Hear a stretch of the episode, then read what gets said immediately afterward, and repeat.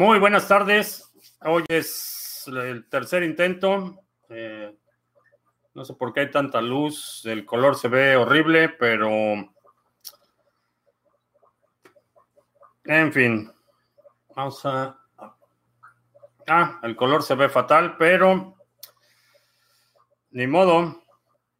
Aquí seguimos, libertad financiera. El gato se comió el cable. Eh, no, se me hace que el último sospechoso es la cámara. Se me hace que ya necesito cambiarla. Ajá, donde las tandas si uno no paga, lo acusan con su mamá. ¿Qué está pasando en India con los bancos? El Banco Central de la India eh, emitió un comunicado la semana pasada diciendo que el sistema era estable, que no había motivo de preocupación y el fin de semana eh, congelaron los retiros. Básicamente no están permitiendo a la gente sacar su dinero del banco. Eh, es un problema no tanto de liquidez, sino de control eh, parece ser que lo que lo que está haciendo, eh, no liquidez de los bancos, sino liquidez del gobierno, es el gobierno el que ordenó retener depósitos de los ahorradores y básicamente ahora la gente no tiene dinero acceso a su propio dinero. situación realmente muy lamentable y que definitivamente vamos a ver, espero que eh, en tu país no, no recibas un comunicado diciendo que el sistema está estable, porque una vez que empiezan esos comunicados quiere decir que el asunto está a punto de irse al hoyo. Eh, que me veo más vampiro de costumbre. Sí, no sé, trato de ajustar el color y parece que la cámara ya, ya está en las últimas. ¿Qué consecuencias puede tener la demanda de Tether y Phoenix? Eh, la demanda se interpuso hoy. Eh, todavía no sabemos si tiene méritos la demanda. Por lo que leí los primeros los comentarios preliminares de abogados en el sector, eh, mm, parece ser que no hay mucho mérito. Básicamente lo que están argumentando es que Uh, Bitfinex y Tether manipularon el dinero. El, principal soporte que están ofreciendo es un estudio del que ya habíamos comentado, eh, que es un estudio eh, con una metodología eh, imprecisa.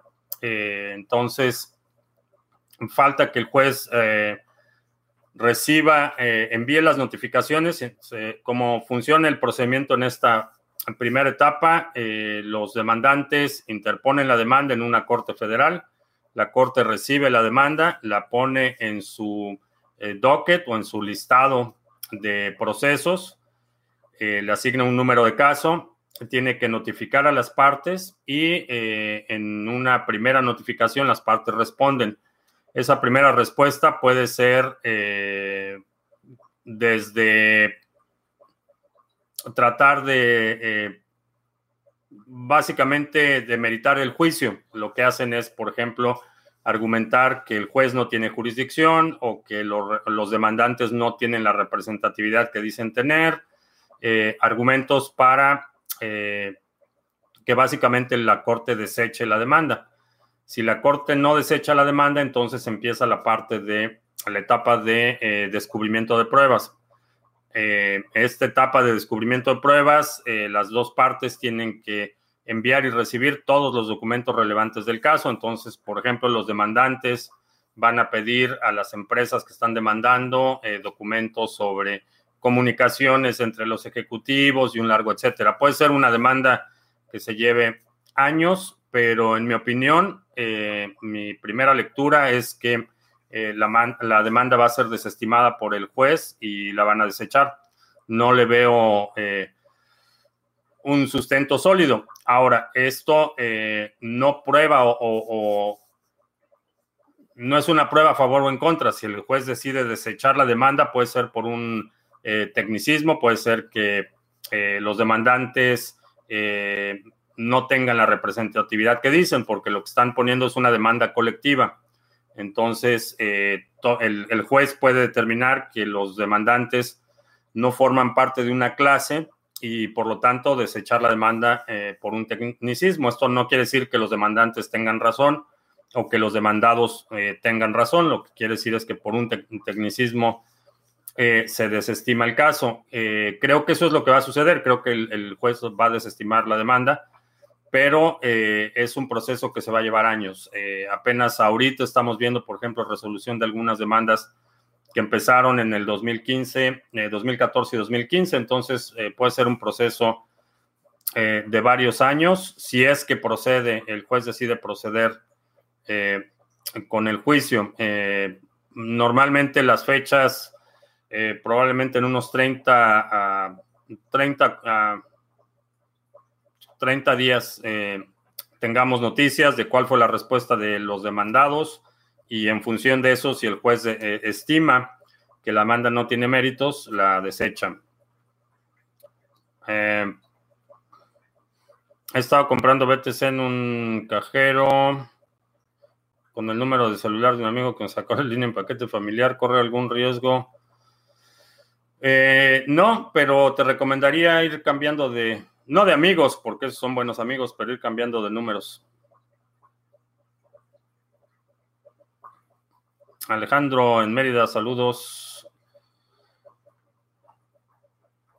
el margen que te puedes ahorrar comprando BTC en el mercado de OTC. Depende del volumen, pero ah, básicamente son puntos porcentuales, porque estamos hablando que para participar primero en el mercado OTC necesitas cantidades fuertes. No, no hay algunos mercados en los que puedes obtener cantidades pequeñas, pero eh, el ahorro no va a ser tan significativo. Eh, a menos que estés moviendo cantidades eh, considerables de dinero. Sobre General Motors, no es General Electric. General Electric anunció que va a congelar su fondo de pensiones a partir de, de este año. ya lo venía haciendo, ya venía desde el 2012 reduciendo los planes de pensiones y limitando los empleados que tenían derechos a pensiones, pero van a congelar el fondo de pensiones. lo que quiere decir es que van a mantener eh, sin incremento a partir de este momento eh, las pensiones en el futuro. Eh, en algunos casos, aquellos que no lograron entrar al plan de pensiones anterior van a tener, les van a ofrecer al final de su jubilación una cantidad fija y básicamente lo que está haciendo General Electric es moviendo esos fondos, eh, reduciendo la, responsabilidad o los compromisos a largo plazo, pero aún así es, insostenible. Son, estamos hablando de cerca de 2 mil millones eh, de dólares que está eh, que falta para fondear los compromisos de pensiones. Entonces, esta es una medida de emergencia para mantener un poco el precio de la acción, pero es una solución inviable y como siempre los más vulnerables son los que van a pagar porque el impacto se va a ver cuando los empleados de eh, General Electric se empiecen a jubilar, lo que va a suceder es que sus pensiones eh, van a ser insuficientes. Eh, esa, es, esa, es, la realidad. Ah, en Asia hay restricciones de retiro. la India sí. Siempre que el Banco Central dice que no hay de qué preocuparse, sigue el robo y la confiscación, ¿correcto? Eso es lo que nos dice la historia.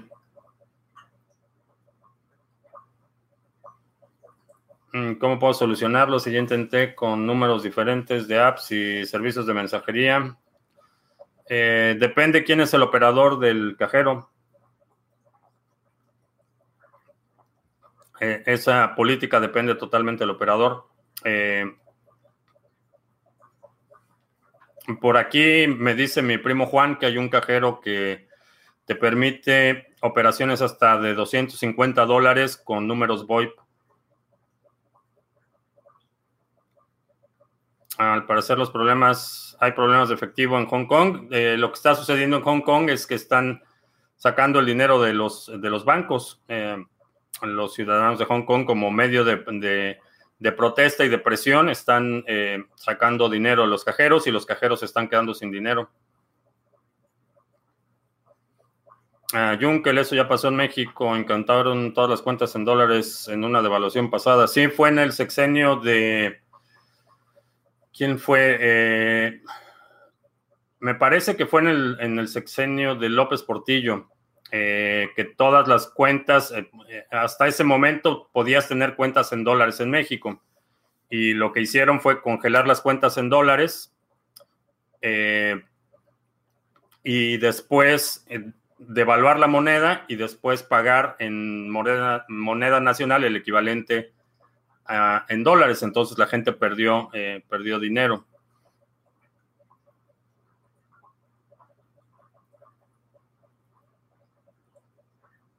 Ah, ¿Qué pasos tengo que seguir para declararme como inempleable y ya no tener que trabajar para nadie? pues resolver tus gastos, es básicamente lo que necesitas hacer. Primero es tomar la decisión.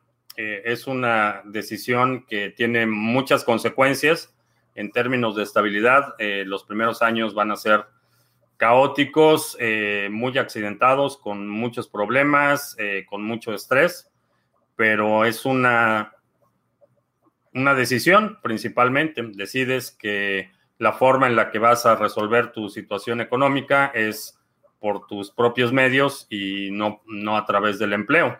Es primero la decisión y es bien un periodo de ajuste, de sacrificio y eventualmente eh, se van acumulando los resultados.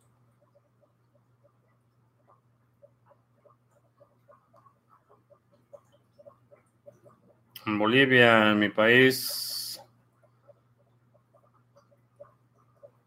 ¿A poco nos vamos camino a la crisis? Eh, todos los países van camino a la crisis y no creas que de a poco. Eh, la situación se está deteriorando muy rápido. La situación que estamos viendo en Ecuador el domingo en la noche, eh, reportes de tanques patrullando las calles en Ecuador.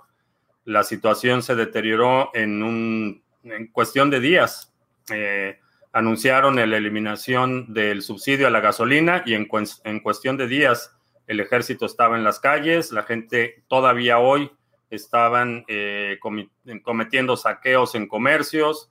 Entonces, eh, creo que una de las cosas que eh, subestimamos, aparte de nuestra guapura, una de las cosas que subestimamos, sobreestimamos con mayor frecuencia es la estabilidad de los sistemas en los que vivimos. Mencionaba el caso de Hong Kong en cuestión de semanas, hace mes y medio, dos meses, Hong Kong era una ciudad modelo, era el paraíso de eh, la estabilidad, era el, centro financiero de, de Asia, era una ciudad modelo, paz, alta calidad de vida.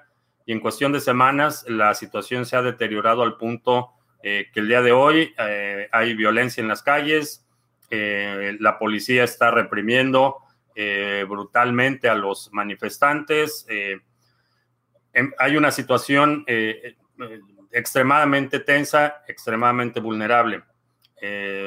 menciono el caso de Ecuador y todos los sistemas en los que estamos eh, de los que dependemos para nuestra vida diaria son mucho más frágiles de lo, de lo que asumimos o de lo que, ah, de lo que creemos.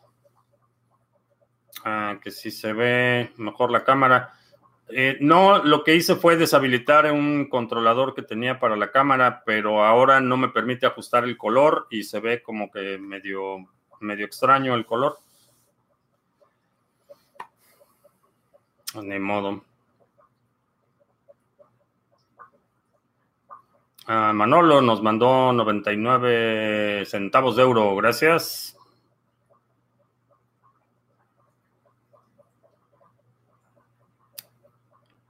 India no es Argentina, son más de mil, más de mil millones. Es una catástrofe global. Eh, el problema es que sí, en sentido eh, estadístico, eh, sí, es un problema global, pero la realidad es que no importa si tú eres argentino. Y, esto es algo que es importante que comprendas y que, y que pongas en contexto. Las crisis eh, pueden ser locales y las crisis que más importan y las que eh, para las que te debes preparar son las locales. Eh, muchos de lo que hablamos en, de la inestabilidad política, de la inestabilidad económica, de lo que está pasando en Venezuela, de lo que pasa en París, de lo que pasa en Hong Kong, es, es una muestra de lo que puede suceder en tu ciudad, en tu país y lo importante es eh, tomar esa experiencia y prepararte para la eventualidad de que te pase a ti. Definitivamente es lamentable, es, eh, eh, es triste darse cuenta que la gente está sufriendo las consecuencias de la corrupción y de la incompetencia de sus gobiernos, pero la, moraleja, por así decirlo, es eso puede pasar en cualquier lado y puede pasar muy rápido. Entonces, eh, la primera responsabilidad, y sobre todo si eres eh, parte de una familia o responsable por una familia, la primera responsabilidad es asegurarte que eh, tengas las protecciones necesarias,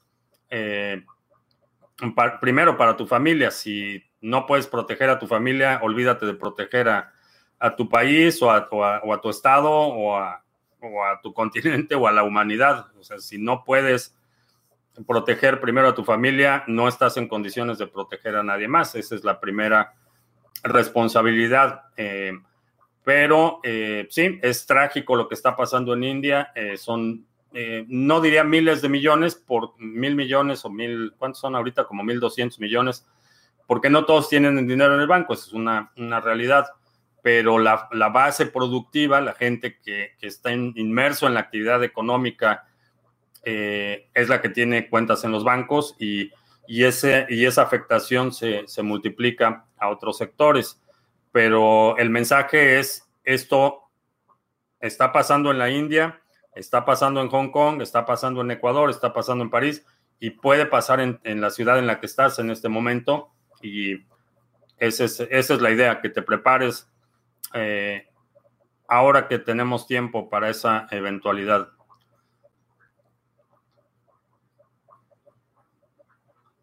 Ah, ¿Qué es la deflación?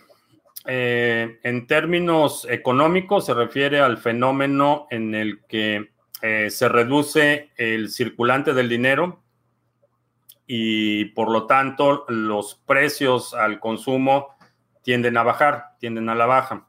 Hay industrias enteras en las que vemos eh, patrones deflacionarios. Por ejemplo, eh, la tecnología es uno de ellos. Eh, equipos que cuando se lanzaron eran inaccesibles para la mayoría. Con el tiempo, la producción, la economía escala, los precios se van se van reduciendo considerablemente. Las primeras cámaras digitales, eh, por ejemplo, las primeras eh, Nikon digitales profesionales eran cámaras que costaban 10 mil dólares. Eh, en la medida que se van masificando, que se van mejorando los sensores, los precios empiezan a bajar. Lo mismo con teléfonos celulares, con prácticamente todo el mercado de tecnología es deflacionario porque la unidad de costo por por ejemplo, eh, megahertz de procesamiento al día de hoy se ha reducido dramáticamente. La unidad de almacenamiento por eh, megabyte, gigabyte o terabyte, como quieras calcularlo, eh, se ha reducido dramáticamente. En, el, en, términos de verticales, la tecnología es uno de los verticales que son deflacionarios. Lo que quiere decir en términos de la economía general es que con el mismo dinero puedes adquirir más bienes y servicios. Los precios de bienes y servicios declinan en vez de eh, incrementarse. Esto es generalmente en respuesta a la reducción del circulante. Cuando deja de, haber dinero circulante, la gente no tiene dinero y eh, por lo tanto quienes venden o, eh, productos o quienes dan servicios están dispuestos a dar un mayor nivel de servicio o más producto por la misma cantidad de dinero.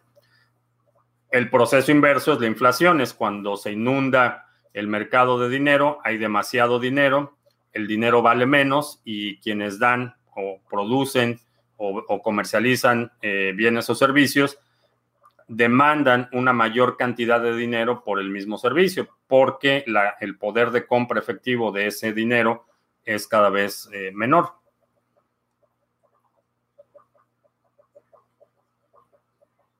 Mm, ¿Qué significa cuando dicen que ADA se mantendrá por debajo del euro?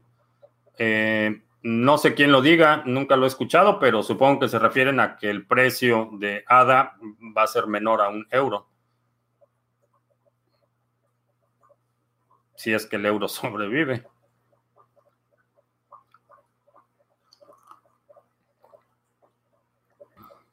¿Qué significa, eh, qué resultado tendrá la congelación de pensiones de General Electric? Eh, que otra vez los que van a pagar los platos rotos son los menos culpables, los jubilados y pensionados.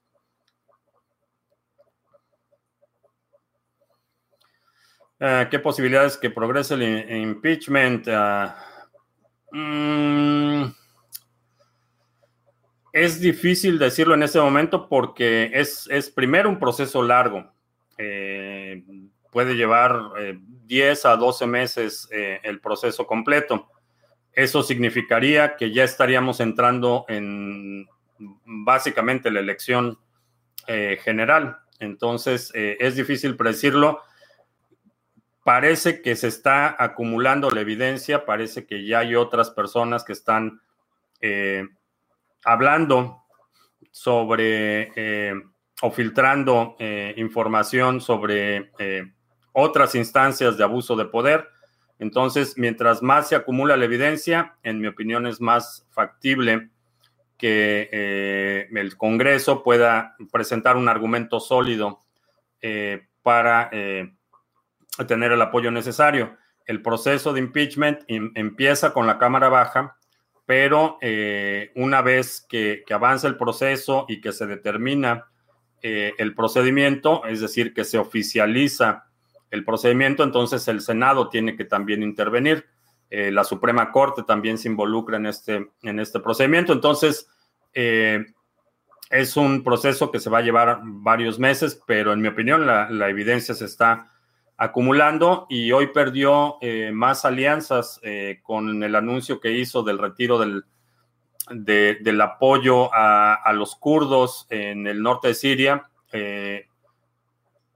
sí, en el norte de Siria. Eh, lo que va a suceder es que eh, mucha gente está ya en franca oposición, gente que era hasta antier incondicional y dispuesto a defenderlo de cualquier atrocidad. Eh, el anuncio que hizo y, más que el anuncio, la forma en la que hizo, ordenó el retiro de efectivos del ejército del norte de Siria, la forma en la que lo hizo fue eh, lo que causó eh, animosidad y, franca hostilidad. Eh, Lindsey Graham, un senador que en los últimos meses ha sido aplaudidor incondicional, lo criticó severamente el día de hoy.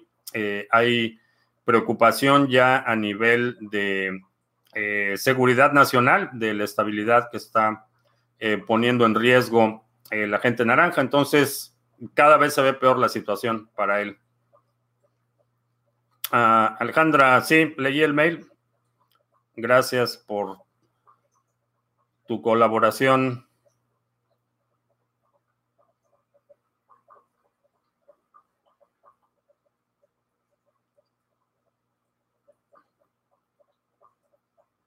Ah, se aproxima la Tercera Guerra Mundial. Mm.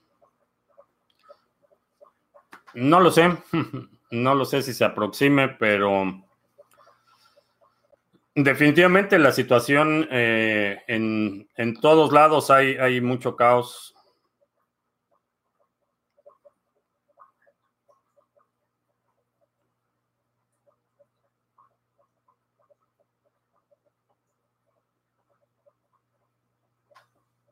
Ah, ¿Qué opino de los futuros en Binance?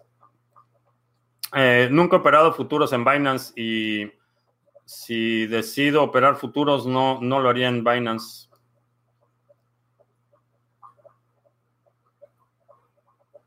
Ah, Roberto dice que si un pueblo no sabe su historia está condenado a repetirla. Sí. Eh, a la persona con la que estabas hablando, Roberto, en, eh, enséñale el video de la entrevista de eh, Fernando Aguirre, de Ferfal.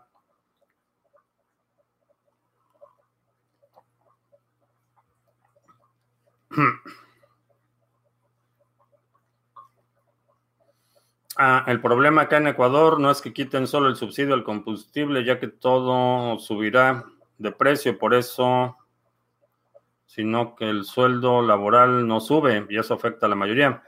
Eh, sí, no digo que no tengan razón, eh, simplemente expliqué cuál fue el, detonador de la crisis actual. Ahora, aunque la demanda eh, de las condiciones de vida es una demanda justa, definitivamente no justifica el saqueo de comercios y actividad criminal que estamos viendo. Esa es una, esa es una realidad. Eh, simplemente eh, le, resta legitimidad a las demandas y le da la excusa que necesitan eh, los tiranos para mandar los tanques a las calles. Esa es, esa es una, una realidad. La crisis en Ecuador es un, golpe mortal para los que quieren dolarizar Argentina. Mm, no tiene nada que ver con la dolarización hay economías dolarizadas que son estables.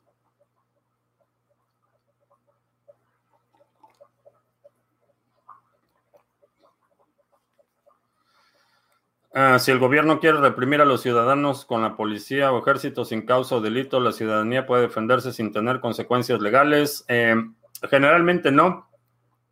Generalmente eh, cuando te tienes que defender estás eh, enfrentando la, ah, la disyuntiva generalmente o, cárcel o panteón. Es básicamente el caso extremo en el que vas a utilizar fuerza eh, para proteger tu vida. Es, una cuestión de supervivencia.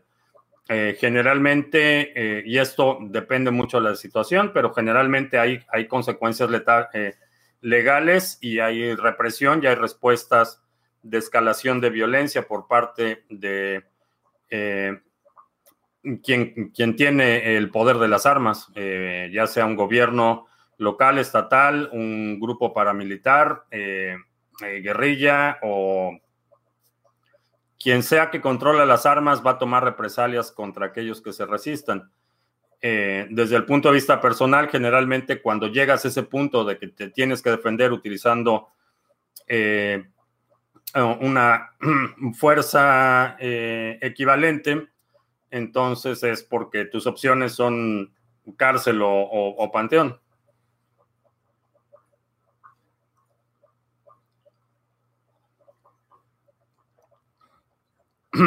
La fragilidad del sistema que vivimos en cinco años puede tomarse una cosa totalmente diferente en tan poco tiempo. Eh, sí,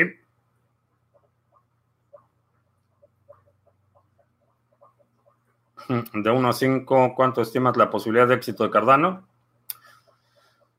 En, la escala de 1 a 5 no es, bastante, no es muy representativa, pero cercano a 5. Eh, tengo operaciones abiertas. Eh, mm, no sé a qué te refieres con operaciones abiertas. Cuando hago trading es trading generalmente a corto plazo. No me gusta dejar eh, posiciones abiertas. Ah, ¿Qué pasó en India? Eh, restringieron el retiro de los bancos. Ah, ¿Qué pasaría si los gobiernos simplemente eliminan millones de dinero que se tiene impreso para bajar o eliminar la inflación? Eh, no pasa nada, vuelven a estar en el mismo punto. esas fueron dos medidas que se tomaron en, en México. La tomaron en 1990 y 91, me parece, o 92, que fue quitarle tres ceros a la moneda, básicamente es, eh, con eso retiran una cantidad eh, equivalente de dinero. Para efectos prácticos, eso es lo que significa. Eh, no ha detenido la, depreciación del peso mexicano en, en años. desde el 91 hasta ahora se sigue devaluando siguen con los mismos hábitos de imprimir dinero. Eh, Venezuela no sé cuántas veces le han quitado, me parece que le quitaron cinco ceros o, algo así, eh, que para efectos prácticos es retirar, eh, disminuir la cantidad de circulante, pero el problema es que en cuanto hacen eso, empiezan a imprimir otra vez dinero y a la vuelta de dos o tres años están imprimiendo dinero al mismo ritmo que antes. Entonces, ese tipo de medidas funcionan cuando el circulante realmente representa la creación de riqueza. Cuando imprimes dinero y luego lo retiras, realmente no tiene ningún efecto más allá del shock inmediato. Esto es algo que, han, eh, que hacen, eh, por ejemplo, el Banco de México lo hace con mucha frecuencia. Cuando el precio del dólar se empieza a disparar, lo que hacen es imprimir dinero y comprar dólares. Entonces, lo que sucede es que están creando más circulante. No es que ese dinero eh, que están eh, poniendo en circulación tenga eh, sustento de valor o represente una mayor actividad económica. Lo que están haciendo es imprimir dinero. Después lo que hacen es retirar ese dinero de circulación, pero el efecto no, no, no se ve en la economía real.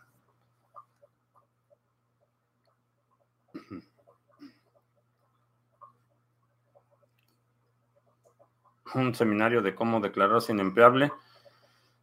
Eh, no necesitas un seminario, lo que necesitas es determinación o un trauma. en mi caso fue primero el trauma y después la, determinación.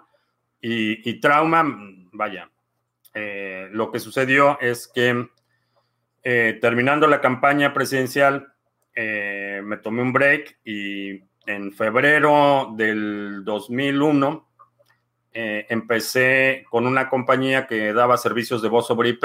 En ese entonces nadie estaba haciendo voz sobre IP, nadie sabía qué era. Eran llamadas de, larga distancia a través de Internet. Llevamos esa compañía de prácticamente desde cero hasta millones de dólares en el 2007 y en el 2008 la empresa se fue al caño no solo por la cuestión de la crisis, sino también por ineptitud de los dueños, pero después de haber construido esa empresa desde cero, y, fue una de las razones por las que terminé aquí en Dallas, eh, después de haber construido esa empresa desde cero, eh, tecnología que competía con Bonash, eh, servicios de terminación de larga distancia para carriers, teníamos infraestructura, aquí en una de las torres de telecomunicaciones en Dallas teníamos eh, equipos de interconexión, eh, de llamadas telefónicas, servicios, sistemas de tarificación. La compañía, eh, un crecimiento enorme los ocho años que estuvo operando y en el 2008 desapareció todo. Entonces, ahí fue cuando tenía la disyuntiva, me regreso a México, me quedo aquí, eh, obviamente en ese momento, en el 2008, todo se estaba yendo al caño, entonces no había realmente mucho para dónde hacerse y esa bajada me tocó sufrirla eh, bastante. Eh, pocos meses después de esa experiencia determiné que definitivamente no me iba a volver a pasar y para disminuir el riesgo lo que era necesario era buscar múltiples fuentes de ingresos para no depender de una sola cosa. Entonces empecé a dar consultoría, a trabajar en proyectos, tener múltiples clientes y si por alguna razón perdía un cliente o me peleaba con un cliente o me cancelaba un cliente, no perdía el 100%. Entonces es básicamente como hice la transición.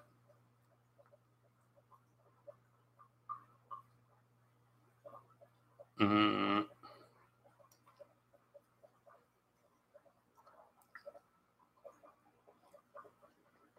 Ah, Carlos, eh, hablé al principio sobre la demanda.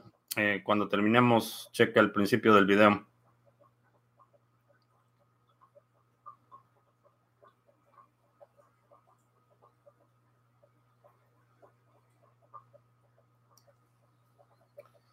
Ah, si sacan a Trump, aparece el cisne negro. No, no lo creo.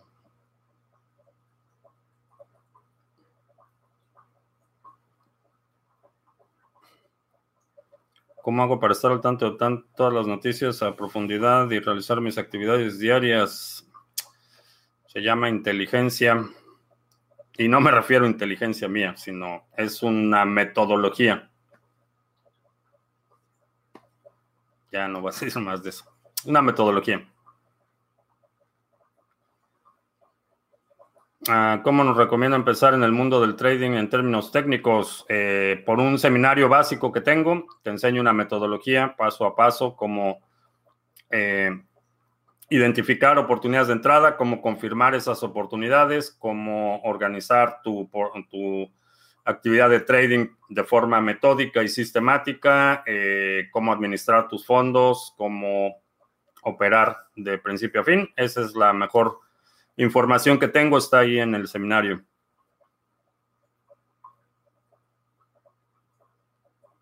Ah, ¿Qué tan cierto es que la economía mexicana mejora si se adopta la plata? Eh, ah, cuando las minas son propiedad de canadienses. Ah, bueno, aquí hay varias, varios puntos finos. Eh, primero, eh, si México adoptara el patrón plata, definitivamente eh, la economía mejoraría increíblemente. Ahora, las minas, eh, la infraestructura de las minas eh, están en control, la mayoría de Grupo México, que son canadienses, irónicamente, pero ellos controlan la infraestructura. del el artículo 27 de la Constitución dice que todo todos los materiales que se encuentran en el subsuelo son propiedad de la nación. Entonces, aunque las mineras eh, tienen eh, licencias o concesiones para la explotación de la plata, no son dueños de la plata. Eh, los dueños de la plata es el pueblo de México, representado por el líder de los mineros, Napoleón Gómez Urrutia, parte del grupo de eh, benditos por ya sabes quién. Eh, en términos económicos, sí, y esto es algo que eh, puedes checar el trabajo de Ricardo Salinas Price. lleva, no sé, por lo menos 25 años promoviendo esta idea de la adopción del patrón plata en México y tiene bastante material, libro, un par de libros bastante accesibles donde explica con mucho detalle por qué específicamente para México, el patrón plata sería óptimo eh, para tener, eh, básicamente convertiría a México en una potencia. Eh, sí y solo sí, obviamente asumiendo que el sindicato de mineros no, estaba, no estuviera controlado por un grupo de corruptos que se coluden con las compañías mineras. por si no lo sabías, Napoleón Gómez Urrutia se fugó de México, eh, prófugo de la justicia, tenía órdenes de aprehensión, se fugó, se refugió en Canadá. Eh, antes de regresar a México, eh, lo convirtieron en, senador plurinominal, que quiere decir que no votan, simplemente le asignan la senaduría y ahora regresa a México triunfante con ya sabes quién como parte de ese, de ese marranero. Eh, pero eh, desde el punto de vista técnico, sí. La realidad es que México podría ser una potencia mundial sí y solo si eh, adoptara el patrón plata y eliminara este círculo de corrupción entre sindicatos y gobierno.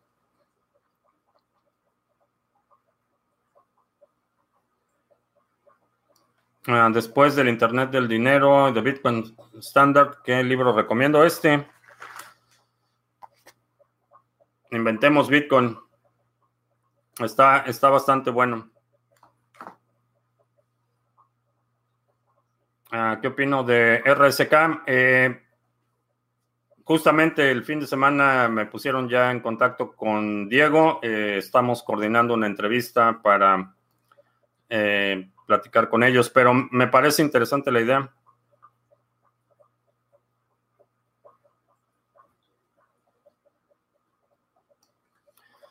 ¿Qué pasaría si hay un bug en la cadena de BTC? ¿Se revierten las transacciones? Mm. Si pudiéramos predecir cuál es el bug, no existiría el bug. Entonces no hay forma de saber cuál sería la vulnerabilidad. esa es la realidad. ¿Qué pasaría? Depende de cuáles sean las consecuencias inmediatas, pero mientras mantenga sus propiedades de inmutabilidad, resistencia a censura y descentralización, creo que cualquier bug podría ser eh, resuelto sin mayor daño. Ah, la primera impresión de Shelly eh, está mucho más avanzado de lo que pensé. Pensé que el, eh, el lanzamiento iba a ser un poco más primitivo, pero la realidad es que tienen binarios para prácticamente todas las plataformas, mucha documentación para poner nodos, para operar pools mucho más avanzado de lo que esperaba.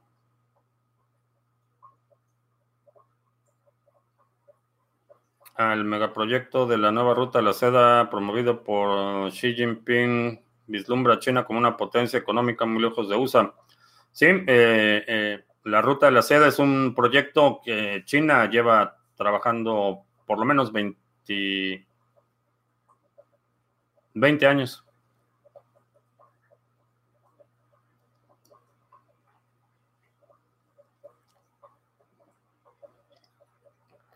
Eh, ¿Cuándo podría dar un resumen de países de Latinoamérica y qué es lo que podría pasar en cada uno? Y qué es lo que podemos hacer algo más local y específico. Eh, definitivamente la, las protecciones básicas te van a proteger de muchas cosas.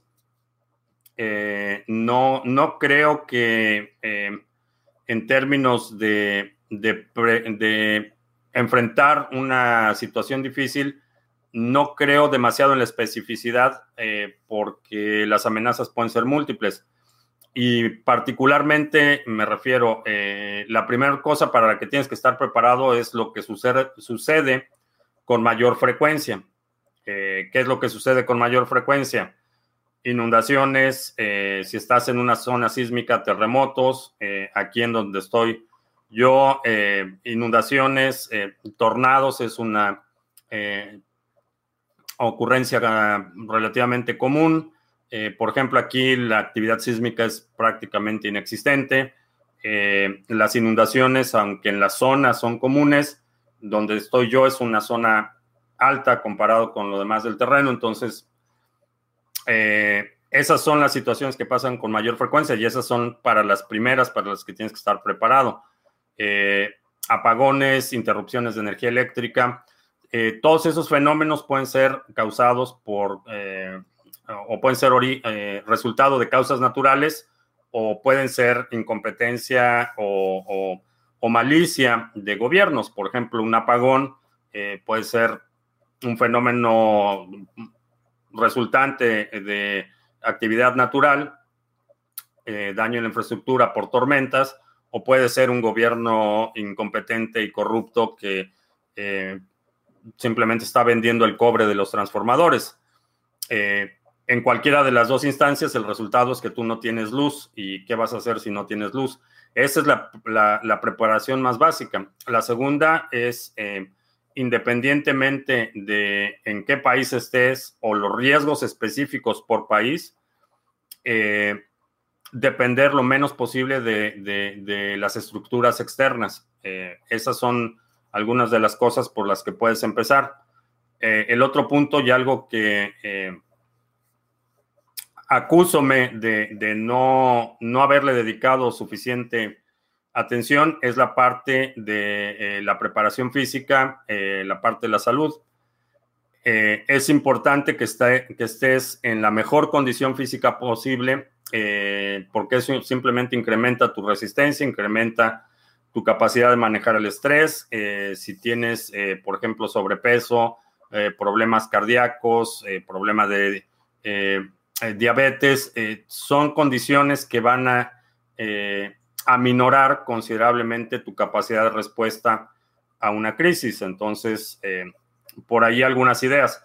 la diferencia entre lo que estamos viendo en Ecuador, por ejemplo, que es inestabilidad social, un incidente disparado por el incremento o, la eliminación de un subsidio a los combustibles. Eh, por otro lado, vamos a ver eh, en Hong Kong que nada tiene que ver con el subsidio a los combustibles, sino con una ley eh, en la que el gobierno iba a poder trasladar acusados de crímenes menores a China. La situación que estamos viendo es muy similar, es inestabilidad social, violencia en las calles, entonces las causas específicas no importan tanto, sino eh, que los fenómenos se desarrollan en patrones eh, muy similares. Entonces, si hay una situación en la que hay, eh, a lo mejor no violencia desatada, pero hay cortes de electricidad, cortes de agua, todo eso es importante que te prepares independientemente de la causa específica que está ocasionando ese corte. Ah, es más rentable el trading de opciones binarias que el trading tradicional. las opciones binarias es, trading tradicional, son contratos. Eh, eh, lo que tú ves en, las plataformas legítimas, porque las opciones binarias, como prácticamente todas las opciones para generar riqueza, están plagadas de estafas pero las opciones que, con las que tú estás haciendo trading en una plataforma eh, por ejemplo, una de las que yo he usado ya por mucho tiempo es IQ Option. Las, eh, esas opciones son eh, opciones que se están comerciando en, las bolsas de valores. La diferencia de, la opción binaria es que el contrato no, está determinado por la fluctuación entre el precio de entrada y el precio de salida, simplemente se cumple una condición o no se cumple una condición. En ese sentido, hay eh, metodologías o estrategias que te permiten tener eh, un nivel de rentabilidad más constante. Eh, no necesariamente es más rentable, pero es más predecible en términos del potencial de ganancia y el potencial de pérdida. Es, es riesgo mucho más limitado que en, otras, que en otros instrumentos.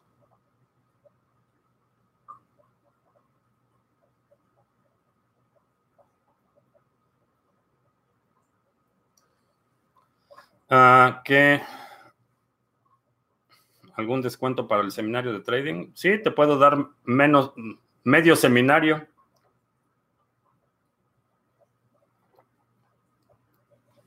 Y si hacemos una compañía, pero con los suscriptores y la experiencia que tuvo cuando cerró mi ex compañía, no creo que podamos hacer hasta las seis cifras. Eh, sí, pero podría ser. Hay, hay muchas oportunidades.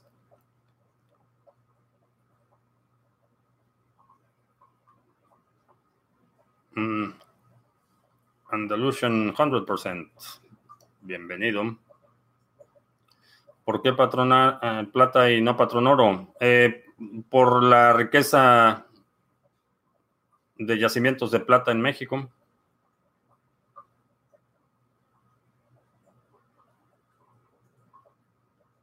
el seminario al que hice referencia hace un momento. Es el seminario básico de trading. Eh, los links están en la descripción. Bueno, no para el seminario, pero ve a criptomonedastv.com, diagonal tienda, y ahí está el acceso al seminario.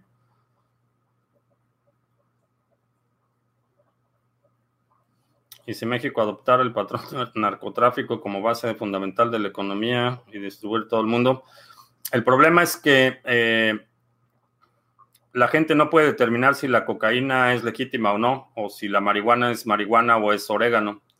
Entonces, uno de los requerimientos para que algo pueda ser dinero es que debe ser fácilmente verificable. Y sustancias psicotrópicas no son fácilmente verificables, entre otras cosas.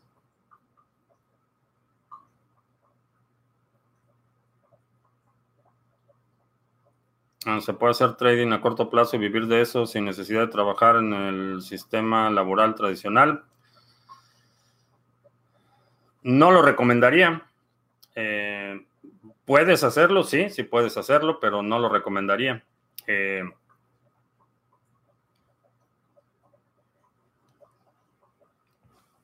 el estrés eh, y el trading no se llevan bien. Entonces, si por ejemplo llegas a fin de mes y todavía tienes que juntar para pagar la renta o para pagar el coche y tu única forma de generar recursos es el trading, vas a perder hasta la camiseta.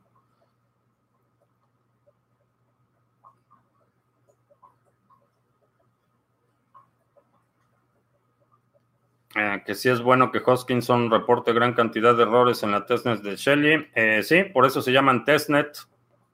Mientras más errores salgan ahorita, menos dolores de cabeza vamos a tener una vez que se implemente.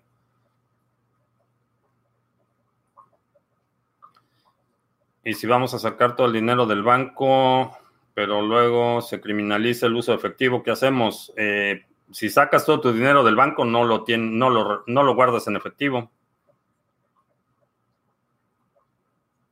Me gusta el cine, sí, me gusta mucho el cine. Eh,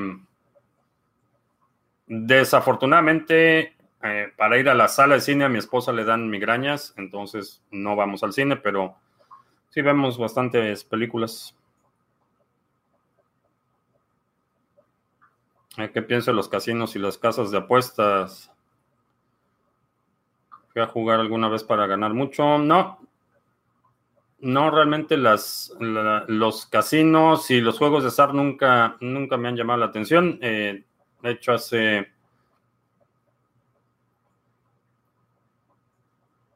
¿Cuándo fue? Hace semana y media estuve en, en Shivanport, en Luisiana, eh, en un casino. Fue una, una reunión y nos hospedamos en un casino, pero la comida bien, el servicio bien, pero ir a la mesa de juego, no, nunca me ha llamado la atención. Irónicamente, cuando en el, elevador tenía, eh, no me acuerdo si era este libro o el de Seifide Anamus, pero un, un señor que estaba en el elevador vio Bitcoin y me dijo que era una estafa. Estás en un casino, estás jugando. Dice, sí, pero aquí ya sé que voy a perder. Ok, está bien.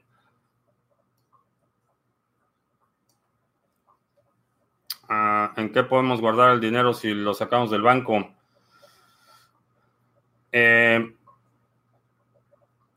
haz una reserva. Haz una reserva de, eh, para contingencias y todo el excedente ponlo en activos duros, activos que puedas proteger. Sobre la demanda de Tether ya hablamos al principio.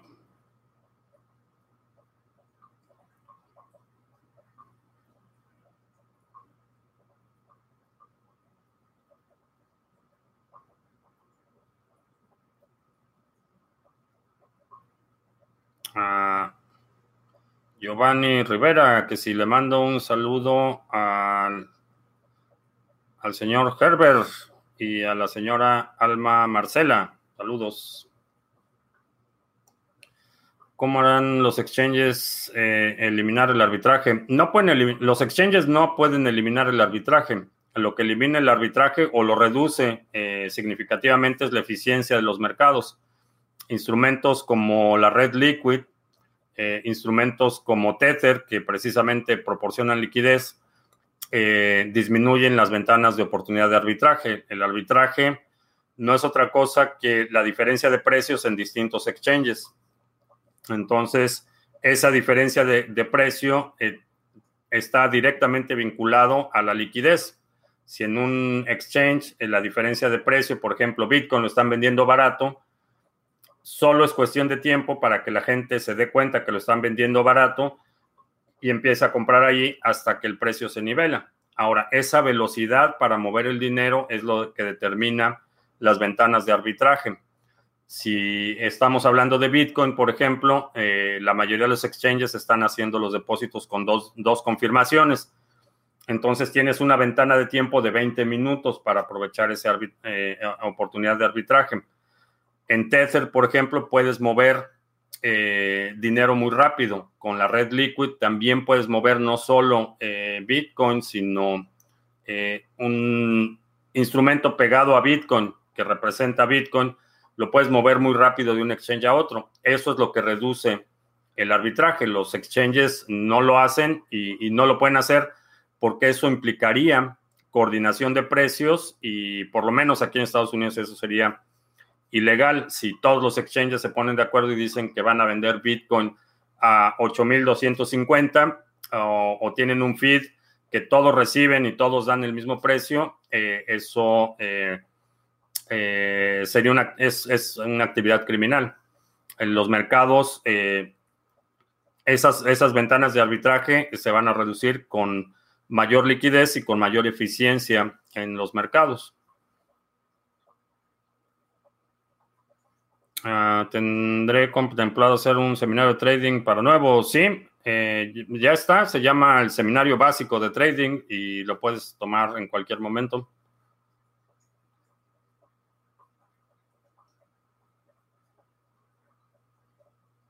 Ah, amigos o colegas que hayan perdido casi todo, muchísimo por meterse en acciones bursátiles. ¿sí? Ah, conozco gente que ha perdido hasta la camiseta.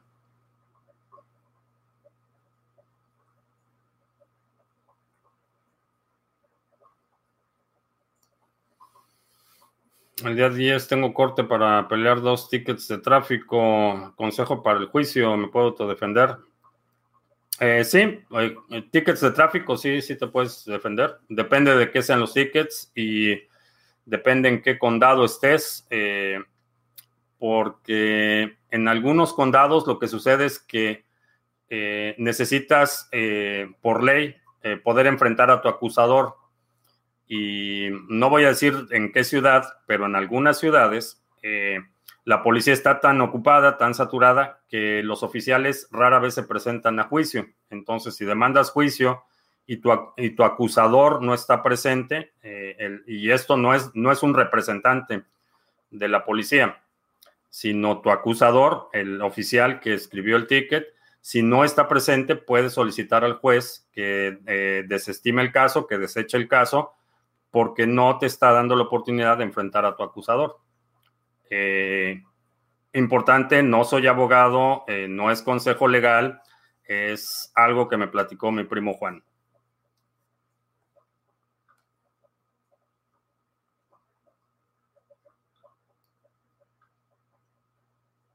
Ah, demanda de Tether, ya hablamos.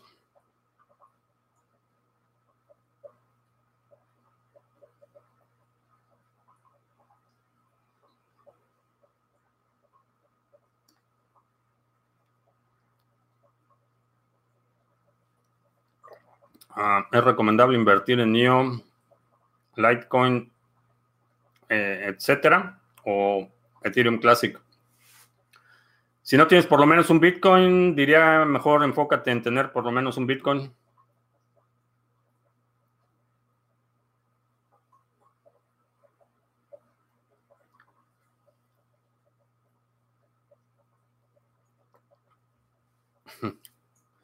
Ricardo, si usted tuviera millones de BTC en una cartera física de Ledger y sabe que en algún momento en perfeccionamiento de la tecnología cuántica mi cuenta podría estar en riesgo, ¿estaría tranquilo? Eh, si tuviera millones, no los tendría en un Ledger, para empezar. Eh, la segunda cosa es que eh, la, vulnerabilidad a la computación cuántica, particularmente en lo que tiene que ver con la eh, desencripción de llaves, hay una ventana de tiempo determinada y esta es una de las razones por las que es eh, recomendable cada vez utilizar una nueva dirección. Si cada vez que recibes Bitcoin utilizas una nueva dirección, la ventana de tiempo que tendría la computadora cuántica para poder interceptar la transacción del pool de memoria y romper la, criptografía para obtener tu llave privada es una ventana de tiempo muy corta. Ahora, aun cuando la computadora cuántica pudiera hacerlo, obtener tu llave privada, obtiene la llave privada únicamente de ese par de la llave privada y la dirección pública que estás utilizando. El SID y tu llave privada principal requeriría otro proceso mucho más complejo de, de, eh, desencripción o de eh, fuerza bruta para obtener el contenido de la llave privada. Entonces hay eh, un nivel de protección muy simple que es no reutilizar direcciones. Cada vez que recibas o envíes, utilizas, perdón, cada vez que envíes, utilizas una, una, dirección nueva, cada vez que recibes, eh, utilizas una dirección nueva, esto te genera una llave pública y privada. Ahora, en cuanto a la amenaza cuántica, eh, sabemos que va a suceder, eventualmente esa, esa tecnología llegará. probablemente una década, quizá un poco más en lo que tengamos las primeras computadoras cuánticas funcionales que puedan hacer algo. En este momento lo más que han logrado es almacenar y recuperar información a nivel de la estructura atómica. Eso es, eso es lo que hace una computadora cuántica hoy en día. Eh, de eso a que una computadora cuántica puede ser programada, puede ser lo suficientemente eficiente para que sea costable una, costeable un ataque de este tipo, todavía estamos a una década por lo menos. Ahora, la resistencia a la computación cuántica no es un tema nuevo, eh, es un tema que criptógrafos y desarrolladores han estado discutiendo por varios años ya. Entonces ya hay alternativas, ya hay propuestas de solución, ya hay algunas eh, eh, implementaciones, prototipos, diseños que se van a eventualmente a implementar. si me preocupa la computadora cuántica, realmente no me preocupa y no me preocupa no porque trate de negar lo inevitable, sino porque en, jerarquías, la primera computadora cuántica eh, se va a utilizar para usos militares y geoestratégicos, eh, sistemas de control de misiles, eh, en mercados financieros, redes eléctricas, criptografía de sistemas militares, de codificación de comunicaciones militares, ubicación de instalaciones secretas. Para eso se va a utilizar la primera computadora cuántica funcional. No va a ser para atacar Bitcoin. Una vez que se ataque el, algoritmo SHA-256, tendrá que reemplazarse con algo más, eh, SHA-1024 o alguna otra cosa. Eventualmente sucederá. Si es algo que me quita el sueño, definitivamente no, porque sé que solo es cuestión de tiempo. Y en la medida que evoluciona la computación, evoluciona la criptografía. No son eh, disciplinas o, áreas de conocimiento totalmente divorciadas. La razón por la que podemos procesar eh, el algoritmo SHA-256 de forma tan eficiente es precisamente por la evolución en la capacidad de cómputo. No hay otra razón. Y de la misma forma que va a haber computadoras cuánticas, va a haber criptografía cuántica a ese nivel de resistencia, de la misma forma que eh, los candados de hoy son más sofisticados que los candados del siglo XVI y en la medida que se eh, descubren nuevos materiales y nuevas técnicas, todo lo que tiene que ver con seguridad, desde los candados hasta la criptografía, se tiene que ir actualizando. Todos los algoritmos, toda la criptografía tiene una, eh, un periodo de vida útil de la misma forma que las computadoras se vuelven obsoletas, los algoritmos de encripción se vuelven obsoletos en algún momento y son reemplazados por algoritmos que son equiparables o una defensa equiparable a la capacidad de cómputo existente en determinado momento. Y bueno, eso con las computadoras cuánticas.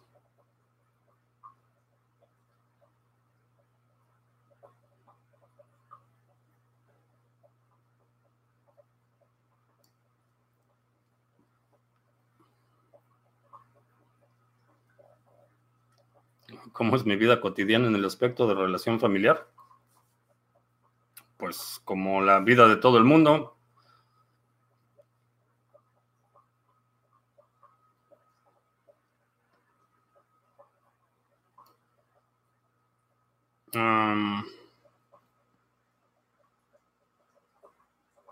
ah, ese ya lo leí, ya lo leí.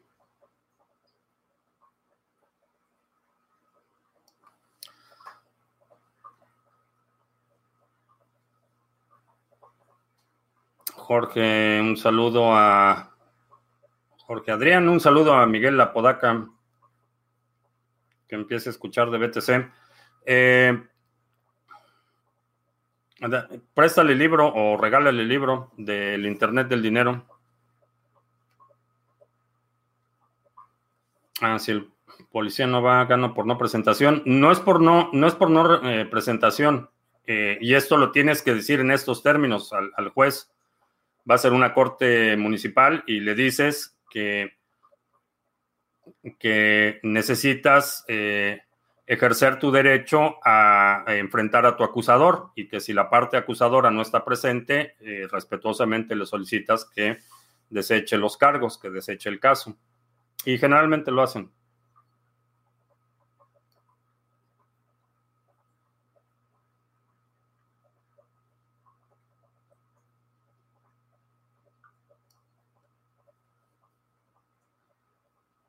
Um, Cristian.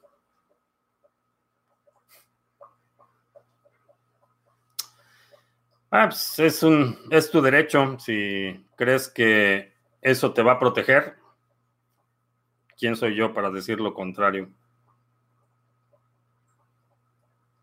Porque si ya se sabe que el Shadow 56 será obsoleto, no se reemplaza ahora que existe un nivel más alto de encripción? Eh, pues lo que pasa es que hay una relación de costo-beneficio. Todas las medidas de seguridad tienen una relación de costo-beneficio. Eh, por ejemplo, incrementar eh, el algoritmo eh, SHA-256 a, no sé, SHA-1024, por ejemplo, implicaría que cada operación va a llevar mucho más tiempo. La cadena de SHA-256 es porque la cadena resultante son 256 bits.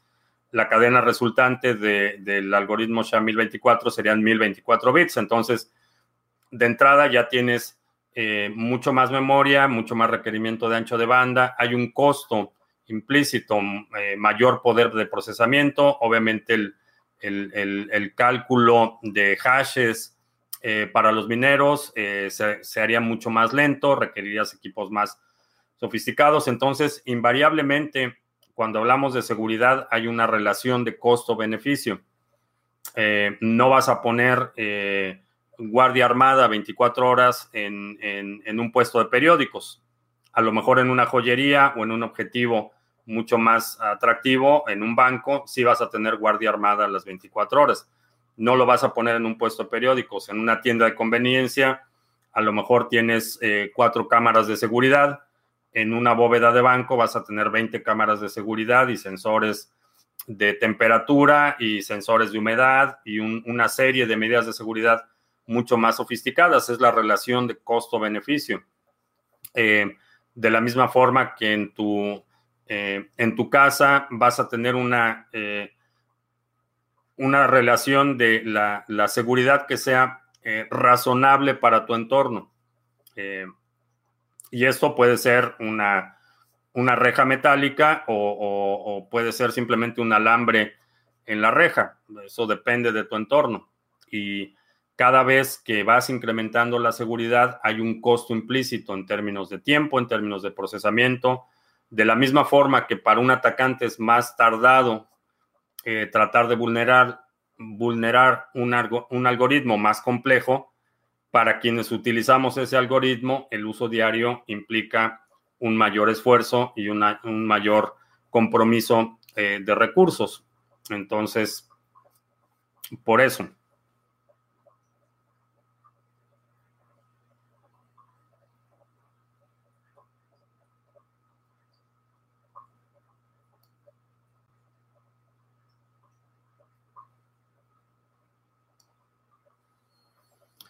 Ah, se podría delegar Cardano con Adalite en el pool. Eh, no sé con Adalite, me parece que sí. Porque es eh, solo necesitas eh, crear una transacción, ese es todo el proceso, el proceso para la delegación.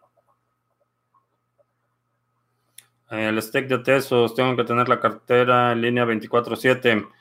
Mm, mm, sí, eh, si vas a hacer directamente el stake, sí, pero puedes utilizar un pool, eh, delegar, que es básicamente como recomendaría hacerlo. Eh, si compro un seminario en la página, puedo ver la grabación las veces que quiera. Sí. Es para uso personal. No vayas a hacer sesiones de información en vivo con mi seminario, pero para uso personal, sí, las veces que quieras. Bien, pues eh, ya se acabó el café. Ya repusimos el tiempo del atropellado inicio de esta sesión. Así es que eh, te agradezco mucho que me hayas acompañado. Te recuerdo que estamos lunes, miércoles y viernes a las 7 de la noche hora del centro, martes y jueves a las 2 de la tarde. Si no te has suscrito al canal, suscríbete para que recibas notificaciones en vivo y cuando publiquemos nuevos videos. Por mi parte es todo. Gracias y hasta la próxima.